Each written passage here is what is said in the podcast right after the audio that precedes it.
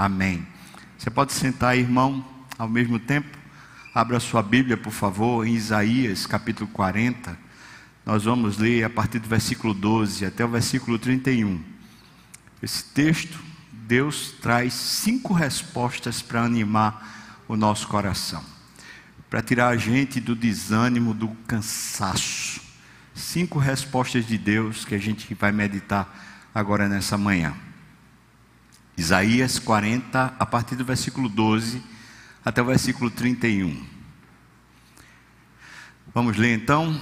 Você, por favor, acompanhe com bastante atenção. Quem na concha da sua mão mediu as águas e tomou a medida dos céus a palmos? Quem recolheu na terça parte de um éfa o pó da terra e pesou nos montes em romana e os outeiros em balança de precisão? Quem foi que guiou o Espírito do Senhor ou como seu conselheiro o ensinou? Com quem tomou ele conselho para que lhe desse compreensão? Quem o instruiu na vereda do juízo e lhe ensinou a sabedoria? Ele mostrou o caminho do entendimento? Eis que as nações são consideradas por ele como um pingo que cai de um balde e também como um grão, um grão na balança. As ilhas são como um pó fino que se levanta. Nem todo o Líbano, os cedros do Líbano, basta para queimar, nem os seus animais para um holocausto. Todas as nações são perante ele como uma coisa que não é nada. Ele as considera menos do que nada é como um vácuo. Com quem comparareis a Deus? Ou que coisa semelhante confrontareis com Ele? O artífice funde a imagem, e o ourives a cobre de ouro, e cadeias de prata forjam para ela.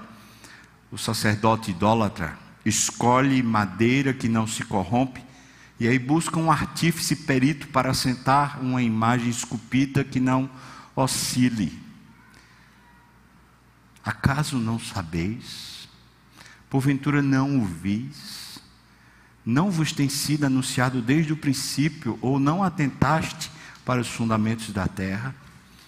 Ele é o que está sentado sobre a redondeza da terra, cujos moradores são como um gafanhoto. É Ele quem estende os céus como cortina e os desenrola como tenda para neles habitar. É Ele quem reduz a nada os príncipes e torna em nulidade os juízes da terra. Mal foram plantados e semeados, mal se arraigou na terra o seu tronco, já se secam, como um sopro passa por eles, então, e uma tempestade os leva como palha. A quem, pois, me comparareis para que eu lhe seja igual? diz o santo. Levantai ao alto os olhos e vede quem criou estas coisas. Aquele que faz sair o seu exército de estrelas todas bem contadas, as quais ele chama pelo nome, por ser ele grande em força e forte em poder, e nenhuma só vem a faltar. Por que dizes, ó Jacó, e falas, ó Israel? O meu caminho está encoberto ao Senhor e o meu direito passa despercebido ao meu Deus. Eu vou repetir. Talvez aqui seja o centro do nosso entendimento. Versículo 27. Porque dizes, pois, ó Jacó, e falas, ó Israel, o meu caminho está encoberto ao Senhor e o meu direito passa despercebido ao meu Deus. Não sabes? Não ouviste que o eterno Deus, o Senhor, o Criador dos fins da terra, nem se cansa nem se fatiga? Não se pode esquadrinhar o seu entendimento. Ele faz forte ao cansado e multiplica as forças aos que não têm nenhum vigor. Os jovens se cansam e se fatigam, e os moços de exaustos caem. Mas os que esperam no Senhor renovam as suas forças, sobem com asas como águias, correm e não se cansam, caminham e não se fatigam. Amém. Palavra do Senhor para a gente meditar. Isaías, quando está escrevendo isso, está escrevendo porque o povo está sem ânimo, está sem força. Por que o povo estava sem ânimo e sem força? Por causa do, do discurso, do prognóstico que o próprio Isaías tinha trazido. Ele tinha falado que Deus estava descontente com o povo, por causa dos pecados do próprio povo, e que viria juízo de Deus sobre a terra. Que dali a pouco eles seriam guiados, conduzidos para um cativeiro chamado cativeiro babilônico. As más notícias, quando chegaram finalmente ao coração do povo, começou a tirar a esperança, o ânimo, o alento. E então, as perguntas que surgiram foram exatamente essas. Duas perguntas, basicamente, que estão retratadas no versículo 27. Eu vou ler o versículo 27 e vou colocar as perguntas. Por que, pois, dizes, ó Jacó, e falas, ó Israel? Primeira pergunta: O meu caminho está encoberto ao Senhor? A segunda pergunta: O meu direito passa despercebido ao meu Deus? Eu refiz essas perguntas da seguinte maneira: Por que eu sofro tanto e parece que Deus nem liga? Ou, de uma outra maneira, essa mesma pergunta poderia ser assim: por que para mim as coisas são mais difíceis do que para os outros? Por que é tão difícil para mim? A segunda pergunta é: por que o meu direito, o que eu tenho de direito, porque o meu direito passa por Deus como se ele não visse? Por que ele deixa, em outras palavras, por que, é que ele deixa eu ser humilhado, passar pela injustiça. Por quê? São duas perguntas. Essas duas perguntas, uma tem a ver com o nosso sofrimento, diretamente o sofrimento. Quando fala assim, porque que eu sofro e Deus parece que não percebe, parece que não faz nada. E o segundo tem a ver com a justiça, o nosso sentimento de justiça. As coisas não deveriam funcionar do jeito que funcionam. Mesmo quando eu faço o que é correto, mesmo quando eu sou direito, no final termina que eu me quebro e o outro, que é ímpio, parece que se dá bem, parece que está numa vida melhor do que a minha. Então, por que essas duas coisas acontecem? É interessante porque quando a gente começa a deixar os nossos pensamentos seguirem numa dessas proposições, ou talvez nas duas, perguntando a respeito do sofrimento ou da desigualdade. Por que as coisas são difíceis para mim? Por que, que eu sofro tanto e parece que Deus não está nem aí? Esse tipo de, de sentimento, de pensamento, começa a permear nossa existência, a coisa vai ficar ruim. E vai ficar pior, porque isso é uma agulhada do inferno cheia de veneno para apodrecer você. O outro pensamento seria esse: por que é que eu estou sofrendo essa injustiça? Eu me esforço tanto, eu sou uma pessoa direita, sou crente, eu tenho procurado honrar a Deus, e por que é que eu estou passando por essa, essa vergonha ou essa luta? Eu não merecia isso. Essa é outra agulhada do inferno. E quando ela vem, pode ter certeza, ela vem cheia de veneno para poder tirar você da vida, tirar você da alegria de viver. Essas duas perguntas, elas estão encaixadas no texto de Isaías, dentro de um assunto maior. O assunto que está, essas duas perguntas são levantadas, está a soberania de Deus ou o reino, a majestade de Deus. Inclusive, na nossa Bíblia, esse é o título, a majestade de Deus. Ou seja, essas perguntas, quando elas são feitas pela nossa vida, pelo nosso coração, elas estão confrontando o governo de Deus, ou a autoridade de Deus. Jesus falou sobre isso. Jesus contou parábolas do reino. Lá em Mateus capítulo 13, ele conta uma parábola que eu e você conhecemos, se você é crente há algum tempo, conhecemos muito bem essa parábola. É a parábola do semeador. E eu e você normalmente entendemos a parábola do semeador como se fosse aquela semente que é lançada, como se aquela semente fosse simplesmente a pregação da salvação em Cristo. Mas no versículo 19 de Mateus 13 diz que aquilo ali era a palavra do reino. Ou seja, a semente que o semeador saiu para semear, que está lá em Mateus 13, aquela semente é a palavra do governo de Deus, a palavra da soberania de Deus, a palavra da majestade de Deus sobre sua vida. Quando o Evangelho vem nos alcançar, o Evangelho não vem nos alcançar para nos tirar de um império satânico e nos colocar agora dono do nosso nariz. Não. Arranca a gente do império satânico, o império das trevas, arranca a gente do senhor maligno mas não nos deixa donos do nosso nariz. Nós somos transportados do império das trevas para o reino de Deus, para o governo de Deus. Por isso, a pregação do Evangelho não é simplesmente uma pregação que vai até chegar a dizer, agora você está salvo. Ela continua. Agora que você está salvo, você vive para Deus e você vive com Deus. Você está salvo, agora viva. É mais ou menos isso. Em outras palavras, nós não somos salvos para vivermos do jeito que a gente quiser. Deus não deu para a gente um cheque assinado em branco para que a gente agora coloque o valor que a gente quiser. Deus também não nos deu agora autonomia como se a nossa vida fosse agora um papel em branco e ele tivesse assinado no final dizendo: pode fazer, pode escrever, escreva o que você quiser, que a coisa vai acontecer.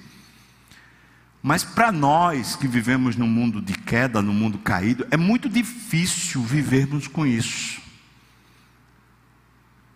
É muito difícil continuarmos a viver aqui, onde as coisas não funcionam direito, e termos nossa mente, especialmente nossa mente, uma consciência da eternidade. A gente fica o tempo todo saindo da vida eterna para essa vida cotidiana que é regada de injustiça e sofrimento. Então a gente volta, sempre volta para as mesmas questões. E essas questões são essas duas, basicamente, do texto de Isaías. Por que é que eu sofro tanto e parece que Deus não está nem aí? Nem liga. E a segunda questão é: por que, é que eu sofro injustiça? Por que, é que o meu direito passa despercebido a Deus? Parece que Deus não está fazendo nada. Eu queria que a gente somasse a ideia da parábola do semeador a esse texto. Eu queria que você pensasse nas palavras de Jesus. Ele diz que o semeador saiu a semear a palavra do reino, ou seja, o governo de Deus sobre sua vida. E aí, uma parte da semente caiu na beira do caminho, e vieram as aves dos céus e levaram. Jesus explica: o diabo roubou. A pessoa nem creu, a pessoa nem viveu o governo de Deus, o diabo roubou. Mas aí vem um segundo grupo. A semente caiu e a terra era pedregosa. Não tinha como ter raiz começou a crescer a plantinha, ou seja, começou a crescer a fé de que Deus governa, de que Deus é o Senhor. Quando começou esse negócio, o sol veio, e quando o sol veio, secou, aquela plantinha morreu. A pessoa não confia mais que Deus é o Senhor. Mas ainda diz que é crente, mas não confia mais. Aí vem o terceiro grupo. O terceiro grupo, a planta cai numa terra boa, a semente a palavra do reino cai numa terra boa. Deus governa. E a pessoa começa a confiar. Deus governa, Deus governa. Mas aí começam a crescer espinhos. E quando começa a crescer espinhos, Aquela plantinha, aquela fé de que Deus governa a minha vida, Deus é bom, Deus vai fazer as coisas direito comigo. Aquela plantinha, ela começa a murchar, porque ela fica sufocada pelos espinhos. Aí vem um quarto grupo. A parábola diz que uma, terra, uma das sementes caiu numa terra boa. E aquela terra boa começou a crescer aquela planta. Que planta? A planta da fé no governo de Deus. A planta da salvação que crê, eu estou salvo e Deus agora governa a minha vida. Por isso que é uma palavra do reino. Quando começou a crescer, ela ficou tão boa, tão forte que começou a dar frutos. Quando Jesus explica essa parábola, ele diz o seguinte: a semente que caiu à beira do caminho, o diabo roubou a fé da pessoa. Ela não foi salva. Mas vem o segundo grupo, versículo 20 diz: O que foi semeado em solo rochoso, Mateus 13, 20 diz: Esse é o que ouve a palavra e a recebe logo com alegria, mas não tem raiz em si mesmo, sendo antes de pouca duração. Aí veja duas coisas que terminam queimando a planta. Ele diz: chegando a angústia ou a perseguição por causa da palavra, aquela planta morre porque a pessoa tropeça. Duas coisas que Jesus está dizendo que são sofrimento e injustiça. Ele fala angústia e perseguição.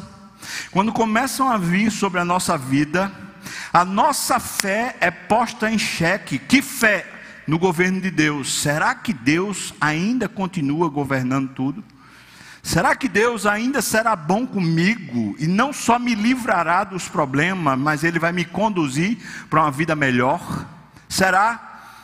A minha fé é posta em xeque com a angústia e a perseguição. Mas aí o outro pessoal, versículo 22 diz: O que foi semeado entre os espinhos, ouve a palavra, porém, veja só, os outros dois problemas. O primeiro problema é a angústia, o segundo problema é a perseguição. Agora, o terceiro problema, ele diz: os que foram semeados entre os espinhos, os cuidados do mundo, a terceira, o terceiro problema, e a fascinação das riquezas sufocam a palavra e ela fica infrutífera. Quatro problemas que vão de alguma maneira roubar ou tentar roubar, diminuir, enfraquecer a nossa fé. Quais são os problemas? Angústia, perseguição, cuidados mundanos e a fascinação das riquezas. Quatro problemas que vão roubar, roubar ou tentar matar a nossa fé de que Deus governa. Quais são os problemas, irmãos? angústia, perseguição, cuidados com o mundo e a fascinação das riquezas. Deixa eu explicar os cuidados com o mundo. Tá um jovem vai fazer vestibular. Passar no curso que ele quer é ou não é um cuidado com o mundo? Claro que é. Ele ser estudioso é uma coisa, agora ele ficar obcecado em passar é um cuidado com o mundo. Ele pode ser estudioso para a glória de Deus, mas quando ele começa a perder a sua fé em Deus, de que Deus é quem governa, e sabe qual é o curso, e sabe quando é que ele deve passar naquele curso, quando ele perde essa fé, ele tropeça. Isso vira angústia e mata a fé nele. Vamos dar mais um exemplo? O jovem quer casar. E ele está vendo uma dificuldade muito grande, porque o emprego, o problema financeiro, questões familiares, e ele começa a desanimar. É ou não é um cuidado com o mundo? Não é pecado, irmão. Não, não é pecado, é cuidado com o mundo. Ele quer o projeto dele, ele quer que o casamento aconteça, ele quer que as coisas aconteçam, mas não estão acontecendo, ele é sufocado, vira angústia. E quando vira angústia, a plantinha morre. Cuidado com o mundo. Vamos seguir nisso? Você trabalha, se esforça, se dedica, mas chega no final do mês, sempre tem mais conta do que dinheiro. E você começa a ficar agoniado, nervoso. Você distrata a esposa, distrata filho, distrata marido, distrata o outro, distrata todo mundo. Por quê? Porque você está cuidado do mundo, sufocando sua fé, sufocando você. Cuidados do mundo. Vem uma pandemia no mundo e você fica nervoso com, ah meu Deus, eu vou morrer, eu vou morrer, meu filho vai morrer, minha mãe vai morrer, minha tia vai morrer, minha esposa vai morrer, meu, meu marido vai morrer, meu amor vai morrer. E isso é o que? Esse nervosismo, esse negócio, essa obsessão. Cuidado do mundo. Começa a sufocar você. Você percebe que a angústia que ele diz lá, a perseguição, elas são nas coisas objetivas da vida. Não é uma ideia, são coisas, são circunstâncias reais. Eu e você passamos por elas. E Jesus, quando conta a parábola, ele diz que esses três grupos, a semente que caiu à beira do caminho, a semente que caiu no solo rochoso e a semente que foi sufocada pelos espinhos, ele diz que esses três grupos de pessoas ficaram improdutivos espiritualmente. Só um, o último grupo, o quarto grupo, foram aqueles que, no meio das lutas do dia a dia, não ficaram sufocados. Nós usamos a seguinte expressão quase sempre: eu estou cansado. Estou cansado. E não é mentira. Estamos cansados. Ah, está difícil. Ok. Você está falando a verdade. Você sente isso. Mas o que está por trás? Não fique preso ao sentimento. E nem também seja simplista dizer, é porque eu estou trabalhando demais. É porque tem muito problema acontecendo na minha vida. Não seja simplista. Porque quando a gente lê as Escrituras, a gente vê homens que passaram por sofrimentos iguais ou maiores do que os nossos. E eles permaneceram firmes, inabaláveis. Então não vamos ser simplistas, estamos passando por uma luta, estamos. Está sendo difícil? Tá. Tem hora que a gente chora. Tem hora que a gente perde o brilho? Tem. Tem hora que a gente fica sem, sem força? Tem. Mas a gente resume isso a, a expressões simplistas. Eu estou cansado. Eu estou desanimado. Eu estou sem alegria. Ah, eu estou fazendo porque tem que fazer. A palavra de Deus hoje é para você. E é sobre isso. Pense aqui comigo. Deus não enviou seu filho para morrer na cruz, para lhe dar uma vida, para você viver os poucos dias dessa vida aqui na terra, dessa maneira que você está vivendo, desanimado, desalentado, sem força, Deus não sacrificou o seu filho e o ressuscitou ao terceiro dia para você e eu vivermos uma vida sem força, sem ânimo, sem poder. Não, Deus, quando envidou todos os esforços para salvar você, quando o filho dele pagou na cruz a sua morte e o ressuscitou dentre os mortos, ele lhe deu a vida eterna e o poder para viver essa vida. Então, no nome de Jesus, vamos nos levantar hoje Vamos começar a revitalizar a nossa alma. Nós precisamos ouvir a voz de Deus. Por isso, as respostas que Deus tem para essas questões estão aqui em Isaías. Deus traz cinco respostas para eu e você entendermos. Olha, eu não devo me agarrar a esses dois pensamentos que são terríveis para a minha fé. Primeiro, por que, que eu estou sofrendo e parece que Deus não está nem aí? As coisas não se resolvem. Por que é mais difícil para mim do que para os outros? Essa é a primeira questão. Para com isso. Segunda, por que é que eu sou uma pessoa honesta, direito, agora o outro enriquece e eu fico quebrado aqui? Por que, é que as coisas são, são melhores na casa do meu vizinho, são melhores na, na casa do meu, meu amigo, do meu sei lá quem, meu irmão, e comigo eu só faço assim, me ferrar? Por quê? Para com esses dois tipos de pensamento. Porque esses dois tipos de pensamento vão destruir você. Isso, essas duas essas duas perguntas são as angústias, são os cuidados do mundo, são as perseguições e os fascínios da riqueza roubando a sua fé. Você precisa largar no nome de Jesus hoje. Então vamos lá, vamos para as perguntas. Ou vamos para as palavras. Isaías 40, versículos 12 a 17. Vem a primeira questão. E a primeira questão é o sofrimento. Por que, é que eu sofro e parece que Deus não liga?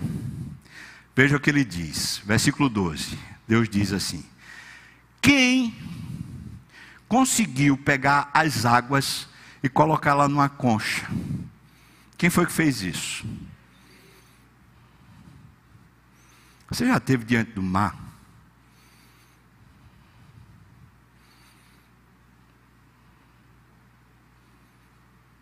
Quem é que pega aquilo lá com uma concha? Ele está dando imagens para a gente com, começar a avaliar. Depois ele diz: Quem recolheu toda a terra numa balança para pesar, para medir? Quem? Quando Deus criou o universo, nos dias da criação, ele fez essas medidas. Quando Deus criou as águas e criou a porção seca, ele disse: Até aqui vão o limite das águas. Ele mediu. Agora, se você conhece um poder maior do que o oceano, uma força maior do que o oceano, você me diga. Que poder você colocaria em contraponto ao oceano, ou às águas? Um maremoto, uma onda daquelas violentas que bate, uma onda que derruba navio, que derruba até continentes são inundados por essas águas. Que força você vai encontrar que seja semelhante? Pelo menos aqui na Terra não. Talvez a gente pudesse comparar com o Sol. Que poder! Ainda assim é uma estrela de quinta grandeza, mas que poder! Suas explosões, elas afetam diretamente toda a estrutura do nosso, da nossa vida aqui. Que poder! Foi Deus que estava criando esse, esse, isso tudo. Ele continua, ele fala assim no versículo 13: quem é que você acha que foi dizendo para Deus como é que ele deveria fazer a sua história? Quem foi que aconselhou o Senhor? Quem foi que ensinou a Deus como é que deveriam ser os seus dias? Quando é que você deveria nascer? Em que casa você deveria nascer? Quais eram as circunstâncias da sua criação? Quando é que você se converteria? Quando é que você começaria a ser uma pessoa, sei lá, de bem, idônea, direita, organizada? Quando você casaria? Quando você passaria num curso, num concurso, num, numa coisa definidora da sua vida? Quando e como? Quem foi que aconselhou o Senhor a essas coisas acontecerem na sua vida? Quem? Veja o que ele está fazendo para você, você colocar de novo a sua alma no lugar certo. Nós estamos constantemente lidando com forças e questões com as quais nós não temos nenhum poder. Nenhum poder. E por mais que a gente tente lidar com elas de alguma maneira, elas as nossas, as nossas maneiras, elas sempre são insignificantes diante das forças com as quais nós estamos lidando. Vamos continuar. Versículo 14, ele diz: Quem deu conselho a Deus para que ele pudesse compreender a sua necessidade ou os seus problemas? Quem foi que foi dar um conselho para Deus? Quem foi que disse para Deus qual deveria ser o caminho melhor para a sua vida? Veja o versículo 14, ele está dizendo: Quem foi que mostrou a Deus o caminho para você? Quem? Você? Você sabe qual é o melhor caminho para você? Versículo 15, ele diz: Deus está respondendo essas questões. Versículo 15 ele diz: As nações essas que ele mediu em balança de precisão, as nações, essa terra, é para ele como se fosse um pingo, uma gota que cai de um balde. Ele diz, é como se fosse um grão, um grão de pó numa balança. Preste atenção, nós estamos, quando nós pensamos no oceano, no sol, nós achamos que são grandes. Mas agora a gente não está lidando com coisas grandes e poderosas, a gente está lidando com o Criador. Ele é o Criador. O nosso Deus que nos salvou é o grande Criador de tudo e é o sustentador de tudo que há. E ele continua, ele diz: Nem que você pegasse toda a madeira do Líbano, o Líbano, na antiguidade, nesse tempo de Isaías, era conhecido por causa dos seus cedros por causa da força daquela mata, por causa da beleza e da riqueza daquela mata. Então Deus está fazendo aqui uma comparação. Ele está dizendo assim: se você quer achar que a sua vida está sendo joia diante de Deus, que você está sendo aprovado por Deus, pois preste atenção: se você conseguisse pegar toda a madeira do Líbano e pegar todos os animais da terra e queimar para Deus em holocausto e sacrifício, isso não bastaria para Ele todo o seu esforço, tudo que você fizesse de melhor para Deus, é como se fosse nada. Deus não se satisfaz com nada que fazemos, porque Ele não precisa, Ele é Deus. Ele não precisa do seu esforço, Ele não precisa da sua garantia, Ele não precisa de nada seu. Vamos colocar as coisas no seu devido lugar. Isaías está colocando. Versículo 17 diz: As nações são perante ele como coisa de nada. Nada. Ele considera tudo isso como se fosse um vácuo. Ora, então Deus não tem amor? Não. Não é isso não. É que quando a gente está duvidando da majestade dele, a gente perdeu a consideração por Deus. É o contrário. Não é Deus que não tem consideração por nós. É que quando nós estamos com esses sentimentos e esses pensamentos da injustiça, do sofrimento, preste atenção, nós perdemos a consideração com Deus. Nós perdemos a perspectiva de que Deus é o Senhor, de que Deus é dono. Então está na hora de voltar a crer. A minha história tem dono. Os meus dias estão escritos. Deus é o meu Criador e o meu sustentador de tudo. Volte a crer no nome de Jesus. Nós precisamos acreditar. Deus sabe o que é melhor para mim. Diga comigo, por favor. Deus sabe o que é melhor para mim. Eu preciso crer nisso.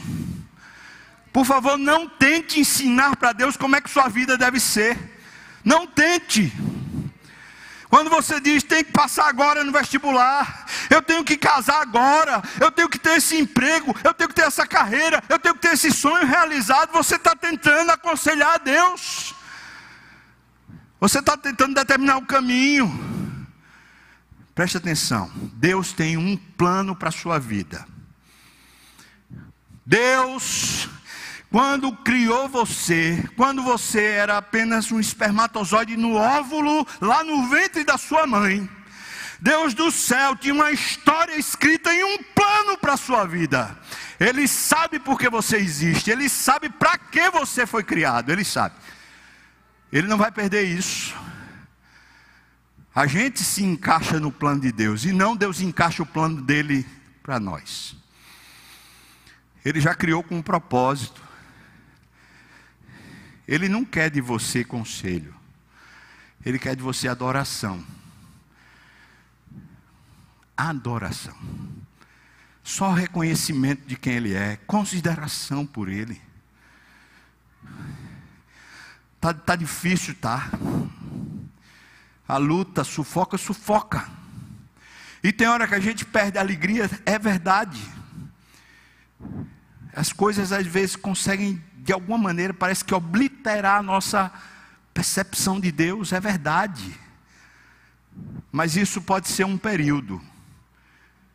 Isso não pode virar um estilo de vida. Você não pode viver indiferente a Deus.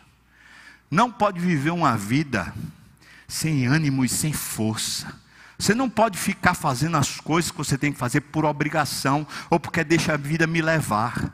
Você precisa se levantar e dizer: Minhas mãos estão nas tuas mãos, Senhor Deus. Os meus pés estão diante dos teus caminhos. Eu vou viver com toda a força e alegria tudo que o Senhor tem para mim, preparado para mim. Eu me disponho, Senhor. Vem a segunda questão. Segunda questão, versículos 18 a 20. Veja o que ele diz. Você vai comparar a Deus? Já que você tem uma necessidade e parece que Deus não está nem aí. Já que você está passando por uma injustiça e parece que Deus não é justo. Já que as circunstâncias são difíceis e você está desanimado, então você vai comparar Deus com quem? Quem seria a solução nesse caso? Onde estaria a solução para o seu problema? Ele continua. Ele diz assim: os homens começam a, a solucionar. Ele diz: pegam um, um, sei lá, material, começam a criar uma imagem e levam esse material para o sacerdote. E o sacerdote vai lá e organiza tudo para que finalmente saia a imagem. Saia a imagem. Você percebe o que Isaías está dizendo? Na nossa agonia, na nossa sofreguidão, na nossa tristeza, o que fazemos, o que começamos a fazer? Nós começamos a dizer: a solução para os meus problemas é esse. A solução, eu quero tanto casar, eu quero tanto ter filhos, eu quero tanto ter um emprego, eu quero tanto solucionar aquele problema, eu quero tanto ter saúde, e a solução é essa. E a gente começa a preparar a solução. E quando a gente prepara a solução, normalmente a gente crente traz para a igreja a solução. A gente vai para o pastor, a gente vai para um conselheiro, a gente vai para um grupo pequeno e diz assim: ora por isso, ora por esse assunto, ora por esse problema, ora para que eu faça isso, para que aconteça aquilo, ora para eu passar naquele concurso, ora para meu pai ter saúde, ora para a situação melhorar, ora para isso. A gente cria e depois leva para o sacerdote para ele preparar uma imagem para solucionar os nossos problemas. Amém, irmãos?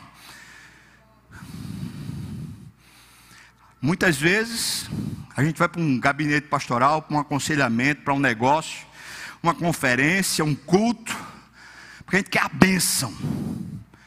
E a gente nem percebe que a gente está fazendo uma imagem. São os nossos,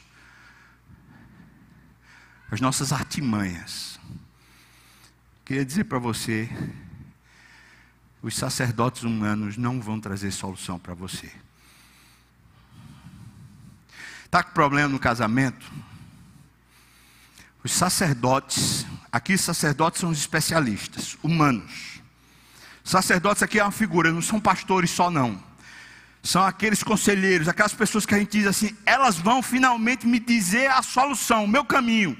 Preste atenção. Os sacerdotes humanos não vão resolver o seu problema. A pessoa está com um filho desviado.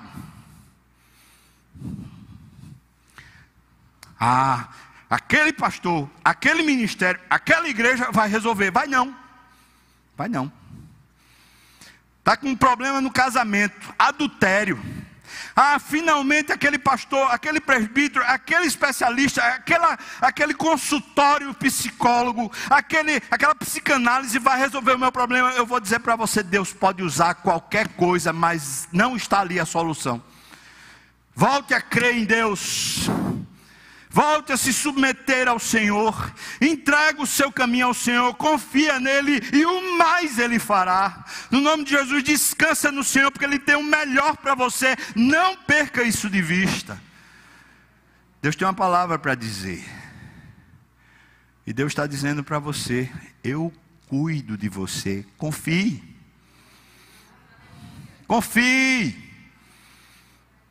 Ouça a voz do Senhor. Confie. Pequeno grupo pode orar por você. Pastor pode orar por você. O psicólogo pode aconselhar você. Mas você precisa confiar no Senhor.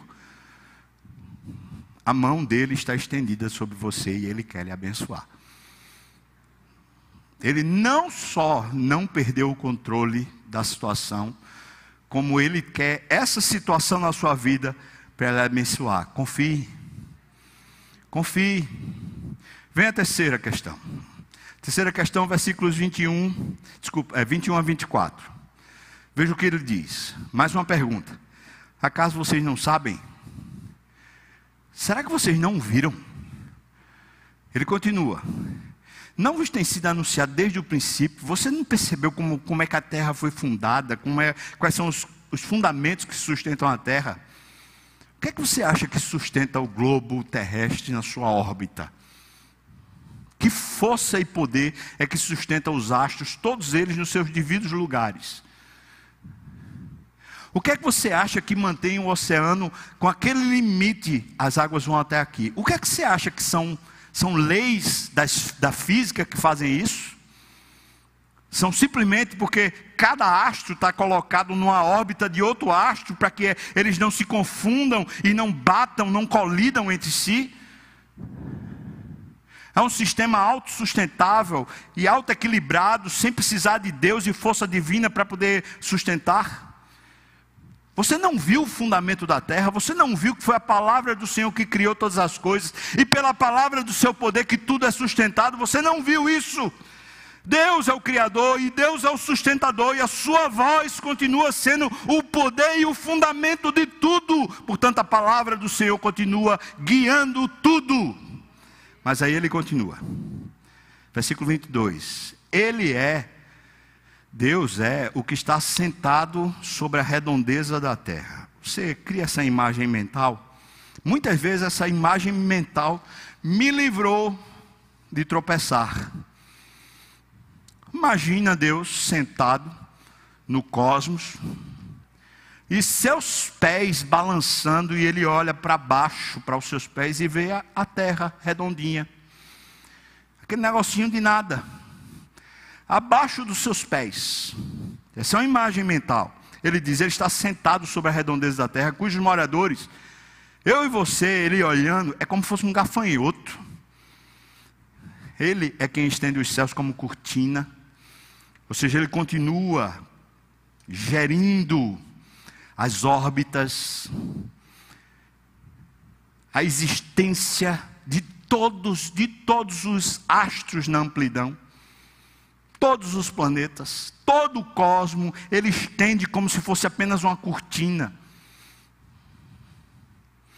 Versículo 23. Ele reduz a nada os príncipes e torna em nulidade os juízes da terra. Você acha que você está sofrendo injustiça? Você acha que não tem jeito porque o sistema é corrupto? E você sempre sai perdendo? Você quer ver um negócio? Todos nós passamos por isso. Se você está, de alguma maneira, em uma idade produtiva, você passa por isso. Chega lá o salário, quando você vê a quantidade de imposto que você tem que pagar. Vem declaração de imposto, como acabou de acontecer, lá vai você, você olha assim e fala: Meu Deus do céu, estou sendo roubado. Quem é comerciante fala assim: Não é justo, não é justo. Eu estou lá com o meu, meu negócio, meu comércio, eu pago tudo em dia, mas do, do lado, na rua, na esquina, tem alguém que está tá vendendo sem pagar imposto nenhum. Aí ele vende o mesmo produto que eu vendo, eu vendo tapioca, ele vende tapioca também. Agora ele vende por um preço menor do que o meu, porque eu tenho que pagar não sei quanto de imposto. Não é justo, não é justo. Nós sentimos isso de muitas maneiras, esse senso de injustiça, que faz a gente ter soluções. Ah, é assim, então também eu não vou declarar isso, isso e isso, porque ah, ninguém vai saber, a Receita não sabe, o Estado não sabe, também eu não vou dizer não, porque não é justo eu ficar pagando essa tranqueira toda. Amém, irmão? Não é justo esse governo que faz isso, isso, isso seja do Estado, seja governo federal, seja o político, seja o juiz que vai lá e solta um ladrão, um juiz que vai lá e, e assina um negócio que os morros lá do Rio de Janeiro não podem ser patrulhados, não podem ser cuidados. Não é justo, não é justo. E você sente a indignação, não sente? Preste atenção, porque você pensa que é um problema sistêmico, mas é um problema de fé para você. O problema existe, mas isso é um problema de fé para você. Onde é que está Deus nisso? O seu direito passa despercebido a Deus, é isso que você acredita? Você acredita que a sua vida está sendo guiada pela injustiça? Acorda, crente.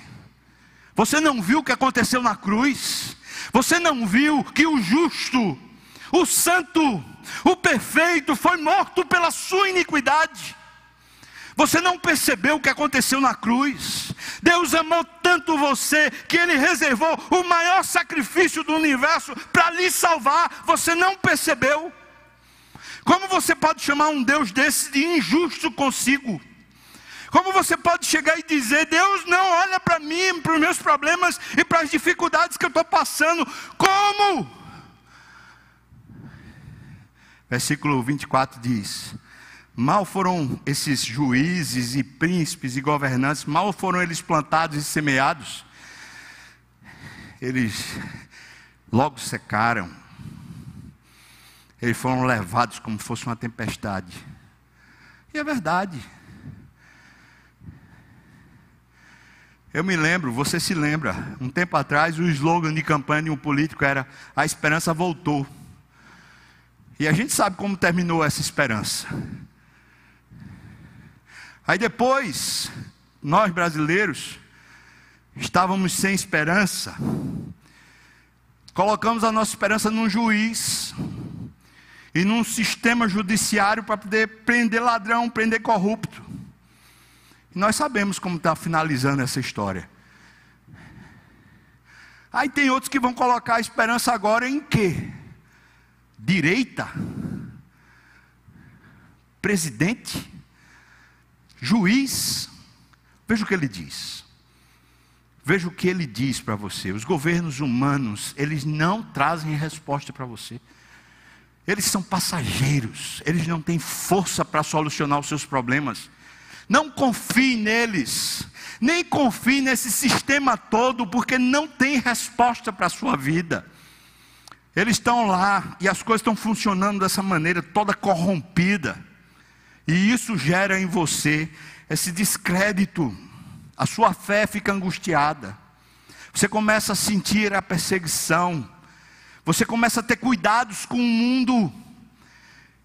Você começa a ficar fascinado com a riqueza. Aí a sua fé, ó, some. A resposta de Deus é: Eu lhe dei uma vida eterna. Segundo, você tem uma vida eterna. Terceiro, eu sou eterno. Três coisas que Deus está dizendo para você. Primeiro, eu não fiz você para ser temporal ou temporário. O que é temporário é o mundo. O mundo passa bem como a sua concupiscência. Mas quando eu fiz você, eu fiz você eterno. Você está me ouvindo, irmão? Está lá escrito em Eclesiastes: nós temos um senso de eternidade. E esse senso de eternidade não passa. É por isso que nós não temos a sensação de que um dia vamos morrer. Não temos essa sensação. Por quê? Porque você não foi feito para as questões que são passageiras. E todas as questões com as quais nós convivemos são passageiras. Só tem uma coisa que não é passageira: é a palavra do Senhor que permanece eternamente. Então, vamos colocar as coisas nos seus devidos lugares. Você é eterno. Você não foi feito para essa temporalidade superficial e corrupta com a qual nós vivemos. Você foi feito para a eternidade. Segundo, você tem, Deus tem um plano eterno para você. Você se encaixa num plano eterno e não num plano de 20, 30, 40 anos aqui. O plano de Deus para você é maior do que a sua família. O plano de Deus para você é maior do que uma carreira profissional. O plano de Deus para você é maior do que o seu sustento. O plano de Deus é maior do que o seu nome e a sua reputação. Deus tem um plano maior para você. É um plano eterno. Terceira coisa que a gente tem que considerar: Deus é eterno. Ora, eu sou eterno. O plano de Deus é eterno e só Deus é eterno para me fazer sentir plenitude. Então não vai encontrar resposta nos governos, nas autoridades humanas. Nós não vamos encontrar resposta. Seja para a pandemia, seja para as questões econômicas, ou seja para as questões de justiça. Não vamos encontrar resposta. Mas quando você espera lá, sua fé começa a naufragar. Versículos 25 e 26. Veja o que ele diz. A quem, pois, comparareis para que ele seja igual?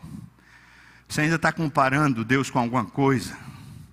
Ainda está esperando em outra coisa? Veja, ele diz que é o santo. Você sabe que a palavra santo? A palavra santo quer dizer, eu sou separado disso tudo. Eu sou distinto disso tudo. Você fica apegado a essas coisas, eu sou separado. Vamos lá, versículo 26. Por favor, leia comigo, versículo 26. Vamos lá? Levantai ao alto os olhos e o que? Vede quem criou estas coisas. Vai lá.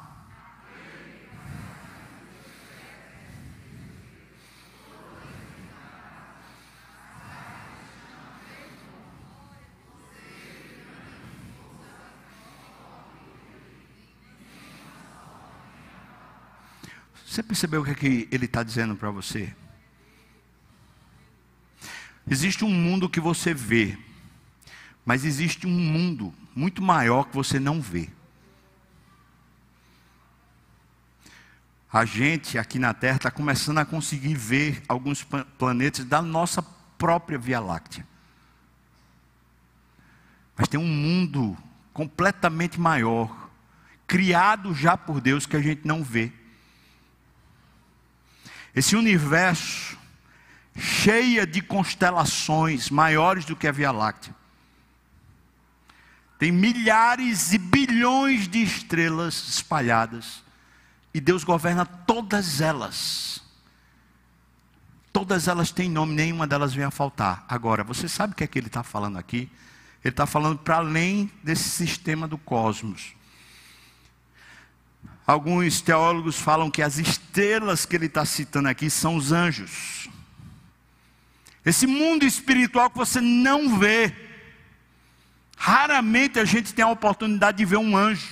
Raramente a gente tem a oportunidade de ver um demônio. Isso não quer dizer que eles não estejam aqui. Tem anjo e demônio aqui entre nós hoje. Deus governa esse mundo espiritual e esse mundo físico. Ele governa um mundo transcendental e um mundo imanente. Ele governa tudo. Ele começa perguntando assim: vocês ainda vão me comparar? Me comparar com o quê? Eu, eu sou Senhor, eu sou Senhor do mundo imanente e do mundo transcendente. Eu sou Senhor de tudo. Vocês vão me comparar com o quê? Você acha que vai achar alguma? Você vai achar alguma solução aqui na terra para os seus problemas de insatisfação? Você está achando que o seu problema passa despercebido a Deus? Corrija isso no nome de Jesus. Se Deus tem cuidado com coisas que você não vê, com coisas que são tão gigantescas e Deus tem cuidado, e depois ele diz, como ele já tinha dito, que na verdade tudo isso é como se fosse nada. Você acha que quando Deus sacrifica seu filho para amar você, você acha que ele lhe colocou em que posição de apreciação? Se esse universo todo é importante para Deus, o que é que você acha de você? Cristo morreu por você. Você acha que você tem pouca importância para Deus? Para Ele descuidar? Para Ele deixar relaxado e dizer: Ah, não tem problema não, deixa Ele passar por esse problema, deixa Ele passar por essa injustiça. Deus tem um plano para você, esse plano é eterno. Deus fez você eterno e Ele é eterno para lhe dar soluções e lhe dar bênção. Confie, volte a confiar. Agora, aqui o versículo 26 diz uma coisa muito linda no, no seu final. Veja o que ele diz: Ele é grande em força, grande em força e forte em poder. Vamos repetir? grande em força e forte em poder. Está faltando força para você? Está faltando ânimo? Está faltando garra? Está faltando alegria? Pois preste atenção: Deus é grande em força e é forte em poder. Ele tem tudo o que você precisa. Não, você não vai comparar Deus com nada porque Deus é incomparável. Não se pode medir, não se pode esquadrinhar, não se pode avaliar. Por quê? Porque Ele é santo, Ele é separado, Ele é distinto, Ele é Deus. Aleluia! Nós estamos nas mãos do Todo-Poderoso. Ele é forte e Ele tem poder, Ele sabe o que você precisa. Ele não dormita, aquele que te guarda não dorme. Ele quer cuidar de você, irmão. Volte à fé. No nome de Jesus, volte à fé. Não deixe sua fé ser levada pelo inimigo. Não deixe. Versículos 27 a 31. A quinta resposta que Deus dá. Veja o que está, versículo 27, diz: Por que, pois, dizes, ó Jacó, e você fala assim, Israel? Você sabe que Jacó e Israel sou eu e você povo de Deus, família da aliança, igreja, crente, fiel, gente que, que sabe que Deus morreu no seu lugar, que Cristo morreu no seu lugar, sabe disso. Então por que, que você está dizendo isso ainda? Por que, que você diz o meu caminho está encoberto a Deus? Por que, porque as coisas são mais difíceis para mim do que para os outros? Por que, que eu sofro tanto e parece que Deus não está nem aí? Por quê? Para com isso. Mas ele continua, ele ainda pergunta assim: por que, é que você diz o meu direito? O meu direito passa despercebido por Deus. Por que você está dizendo isso?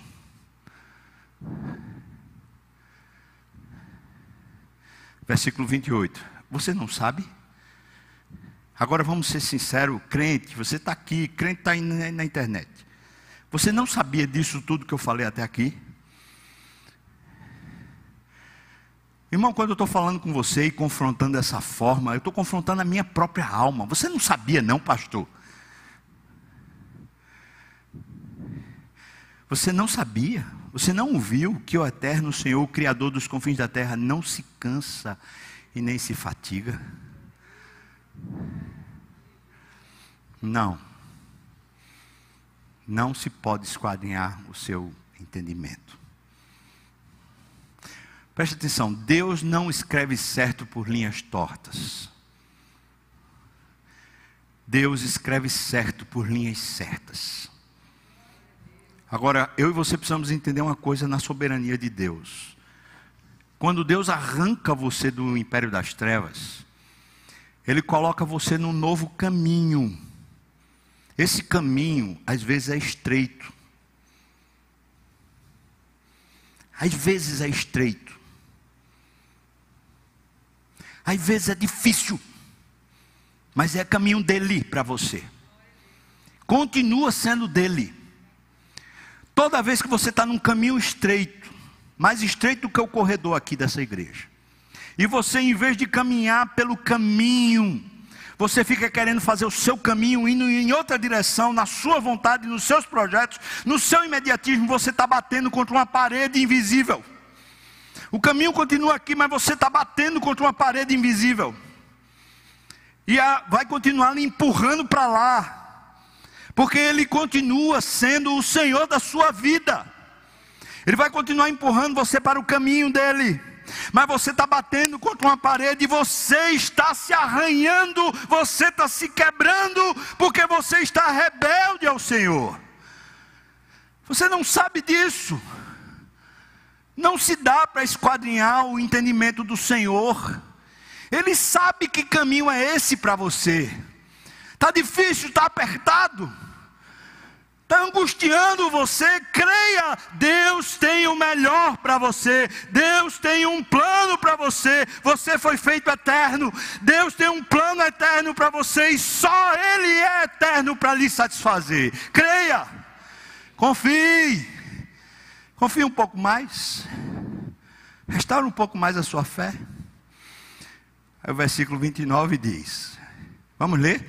29 a 31 faz forte ao cansado e multiplica as forças ao que não tem nenhum vigor. Vamos lá.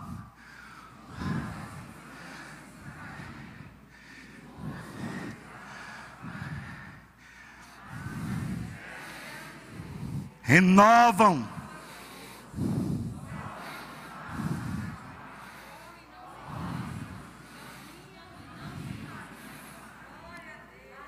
Aleluia!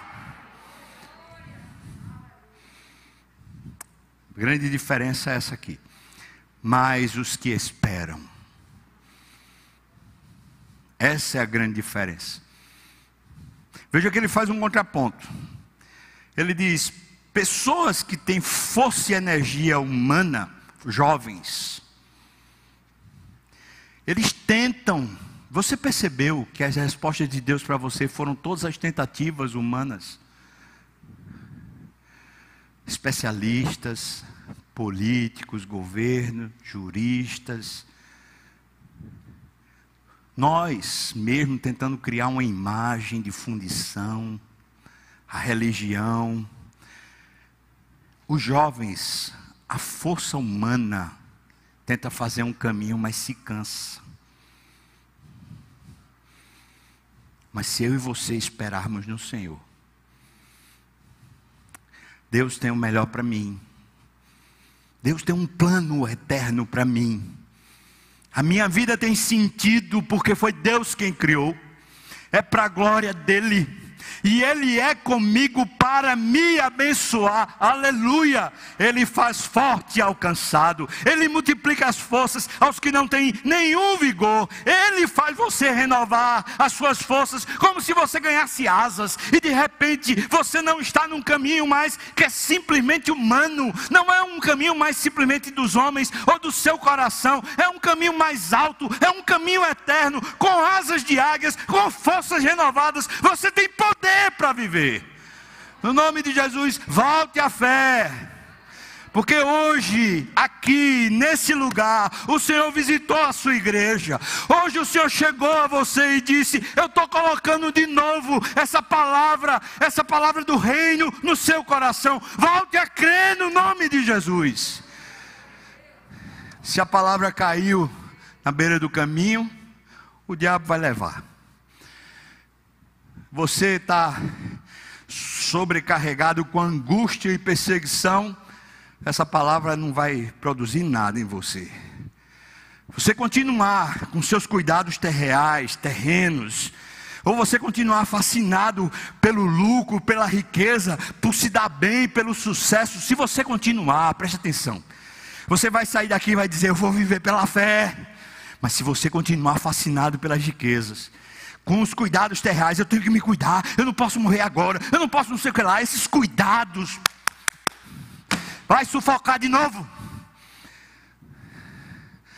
Mas quem vai sair daqui dizer: Senhor, toma minha vida, faça o que quiser, o caminho é seu, e eu vou viver um caminho mais alto, eu vou viver pela fé no Filho de Deus, porque o Senhor me ama e o Senhor cuida de mim.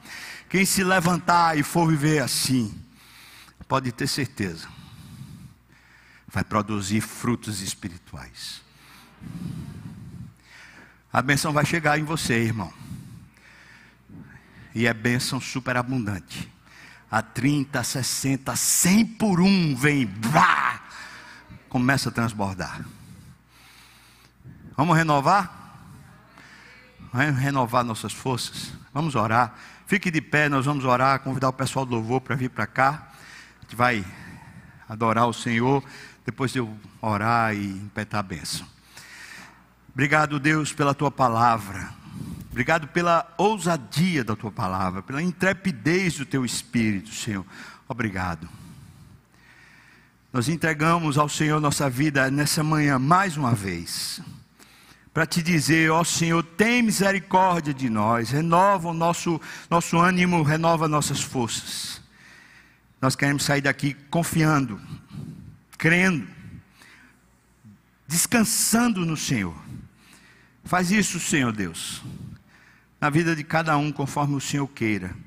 E assim o Senhor nos abençoe, Pai. E que a graça do nosso Senhor e Salvador Jesus Cristo, o amor de Deus, o nosso querido e amado Pai a comunhão, o consolo, a benção, o poder, o avivamento do Espírito venha sobre nós, povo do Senhor, não só aqui agora, mas até quando o Senhor voltar e nos chamar de volta para si. Aleluia! Amém! Amém! Vai com Deus para a vida que